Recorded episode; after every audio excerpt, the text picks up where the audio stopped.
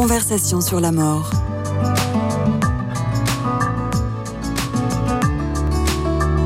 Une émission proposée par Christian de Cacré. Amis auditeurs et auditrices des conversations sur la mort et donc sur la vie, bonjour. Notre invité aujourd'hui est un homme de médias, journaliste, ancien reporter de guerre et auteur à succès. Mais pour lui, depuis le décès accidentel de son frère Thomas dans un accident de la route en Afghanistan en 2001, un sujet transcende tous les autres, que deviennent nos défunts? En journaliste d'investigation, il a décidé de mener l'impossible enquête sur l'au-delà, jusqu'à s'adonner lui-même à des expériences audacieuses pour percer le mystère. Il en résulte un nouveau livre au titre pour le moins provocateur, La mort n'existe pas, qui est paru chez Harper Collins, Stéphane Alix, bonjour. Bonjour. Alors je crois qu'il faut quand même qu'on reconnaisse que ce titre est ô combien provocateur. Parce que si on prend l'état de l'opinion sur la mort, qui est que vraiment c'est une réalité insurmontable et qu'il importe surtout de s'en détourner, là au fond vous dites aux gens, mais n'ayez pas peur, il n'y a rien à craindre, elle n'existe pas. Qu'est-ce qui vous permet de le dire? Bah, C'est un très long cheminement, un, très long cheminement à la fois personnel, mais surtout un cheminement d'enquête. Moi j'ai abordé cette question de façon complètement inattendue après la mort de mon frère, comme vous l'avez souligné. Je suis, j'ai aucune formation en théologie, j'ai aucune formation en philosophie, je suis complètement incompétent dans ces domaines.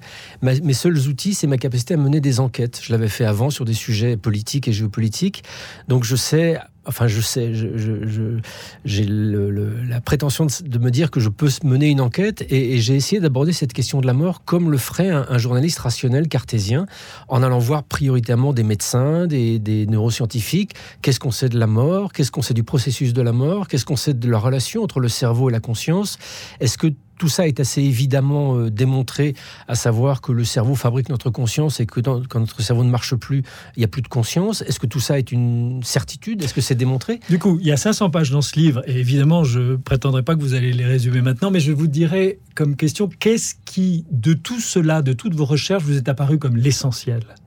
L'essentiel, c'est que nous ne nous limitons pas à l'organisme de chair et d'os que nous voyons dans la glace chaque matin. Ça, c'est pas une croyance, c'est vraiment quelque chose qui peut être aujourd'hui étayé et démontré par des faits, par des études, par des recherches. Parce que euh, comment fonctionne la science? En fait, la science essaie d'expliquer et d'explorer les phénomènes qui se produisent autour d'elle et de les, de les mettre en boîte pour essayer de les comprendre.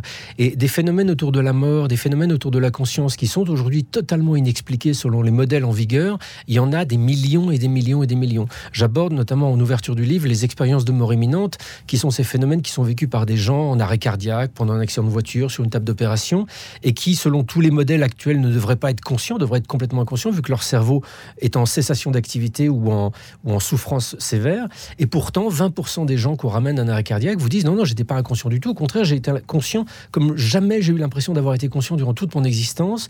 J'ai rencontré des êtres de lumière, j'ai vu un tunnel, j'ai rencontré une, une puissance d'amour absolument indescriptible et, colossal.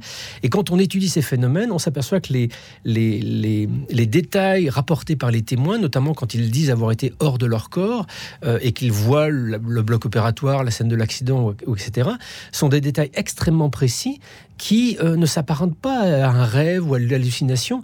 Quand, quand, une personne dit être sortie de son corps dans un bloc opératoire et avoir vu ce qui se passait dans la pièce d'à côté et décrire des petits détails qui ne peuvent pas être inventés et qui correspondent à la réalité, euh, c'est une preuve que cette personne est réellement, entre guillemets, sortie de son corps. Alors ça ne s'explique pas, mais c'est un fait avéré. Alors ces personnes euh, ont, je dirais, subi ce qu'elles décrivent. Vous, vous avez tenté de le provoquer, au fond. Vous êtes un, véritable journaliste d'investigation, je veux dire, parce que vous êtes allé, en payant de votre personne, notamment en Amazonie, euh, à la rencontre des chamans, en, absorbant des, substances euh, étonnantes, tout ça pour passer finalement cette frontière, cette impossible frontière entre l'ici-bas et l'au-delà? Oui, c'est ce que j'ai Quelle est cette quête et à quoi vous êtes-elle menée? Bah, Cette quête, en fait, elle a été amorcée très rapidement au début de mon enquête, après simplement quelques années où, au contact de la science et des médecins, il est devenu comme une évidence que nous ne nous résumions pas à notre activité cérébrale et qu'il y avait sans doute une dimension de nous-mêmes qui était de nature spirituelle. Je me suis intéressé à toutes ces traditions spirituelles qui euh, le reconnaissent et qui ont développé des, des outils pour euh, entrer en relation avec ce monde-là. Et notamment toutes les traditions mystiques. Euh, j'ai un de mes très bons amis, un très vieux ami, qui était d'ailleurs présent le jour de l'accident de mon frère en Afghanistan, qui est aujourd'hui prêtre dans la compagnie de Jésus. Et il m'a parlé des exercices spirituels d'Ignace de Loyola. Donc je, sais que dans toutes les traditions spirituelles et religieuses de ce monde, il y a des outils qui sont utilisés pour transcender cette, cette impossibilité pour nous d'aller dans ce monde de l'au-delà et de de, percevoir cette dimension spirituelle. Moi, les hasards de, la vie ont fait que j'ai entendu parler du chamanisme et du chamanisme qui est pratiqué notamment en Amazonie, qui utilise différentes techniques euh, pour euh, littéralement entrer dans ce monde spirituel, entrer dans ce monde des esprits. J'y suis allé extrêmement naïvement en me disant bah, je suis suffisamment grand pour me faire mon opinion moi-même. Si c'est juste des croyances sans fondement, j'en aurais vite la, démonstration. Et en fait, ça a, ça a, été ce premier voyage qui remonte à, plus de 15 ans a été le, le démarrage d'un très très long apprentissage auprès de chamans, mais que j'ai euh, assez rapidement fait se rejoindre avec le monde scientifique, parce que euh, les substances qui sont utilisées notamment en, Amazonie euh, sont des substances dites hallucinogènes, mais qui, quand on se penche un peu sur la recherche, n'ont finalement rien à voir avec ça. Il y a aujourd'hui des recherches scientifiques qui sont menées aux États-Unis, en Europe, sur ces différentes substances classées psychédéliques pour leur usage thérapeutique notamment, parce que ce sont vraiment des outils qui sont de plus en plus utilisés en médecine, au point qu'elles sont légalisées, leur usage est légalisé pas plus loin qu'en Suisse notamment, dans un cadre psychiatrique.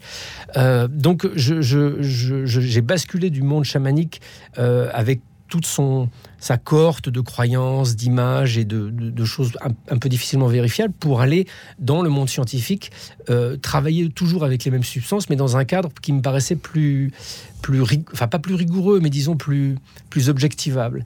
Et, c'est ce qui m'a permis effectivement de, de, vivre des expériences qui sont à toute proportion gardée et, de façon bien modeste, euh, similaire aux, grandes expériences de nos mystiques chrétiens et d'autres Alors voilà, oui, c'est ce que je me disais en vous écoutant. Au fond, euh, vous, vous voulez ou en tout cas remettre euh, sur le devant de la scène la dimension de l'invisible et que peut-être nos, cerveaux euh, si rationnels, en France en particulier, euh, ont du mal, euh, ont peur. Enfin, il y, a une espèce de restriction, on, va dire, de, ce, dont vous avez fait l'expérience, que c'est de l'ésotérisme, et donc finalement, il faut surtout pas ouvrir la porte. C'est l'invisible qui nous fait peur? Je pense, je pense, parce qu'on vit dans une société qui, depuis trois siècles, a développé un outil scientifique qui donne l'impression d'avoir une capacité à répondre à toutes les questions et que tout ce que la science n'est pas capable d'objectiver, tout d'un coup sort du domaine de la réalité.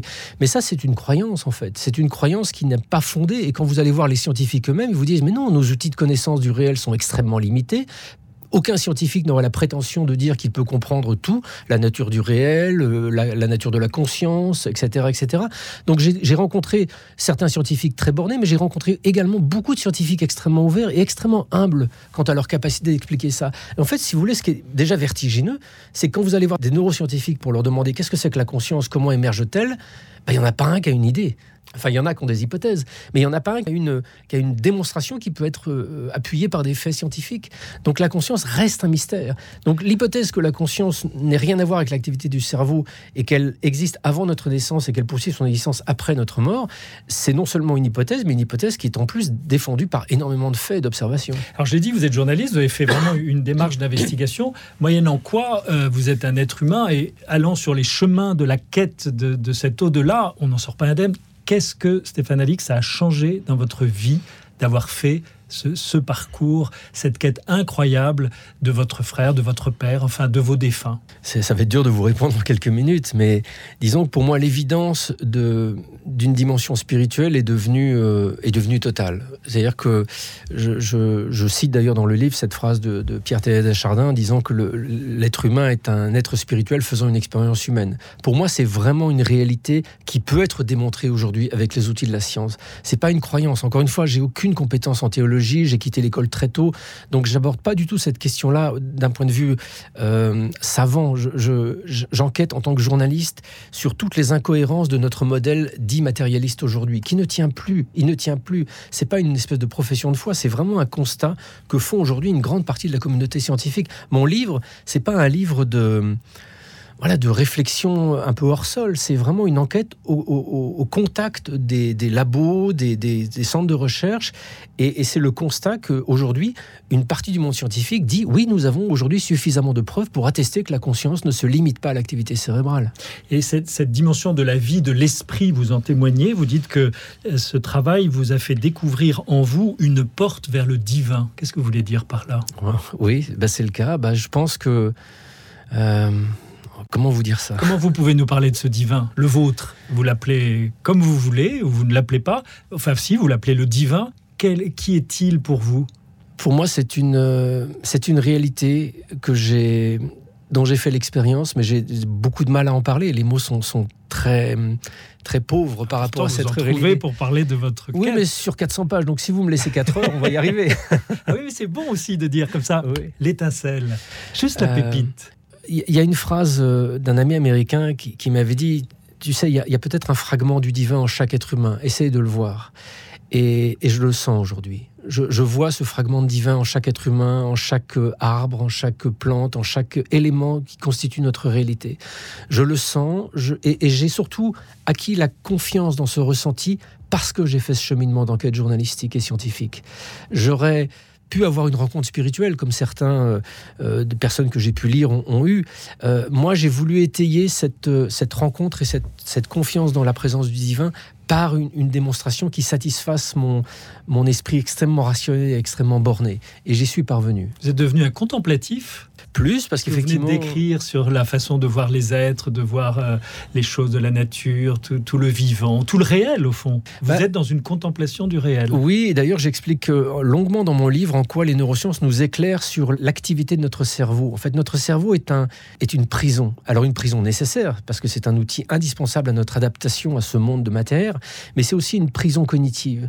Et la contemplation, c'est quoi? C'est parvenir par différentes techniques qui peuvent aller de la méditation à la prière à autre chose à mettre un petit peu en pause ce mode de fonctionnement cérébral permanent qui nous aveugle.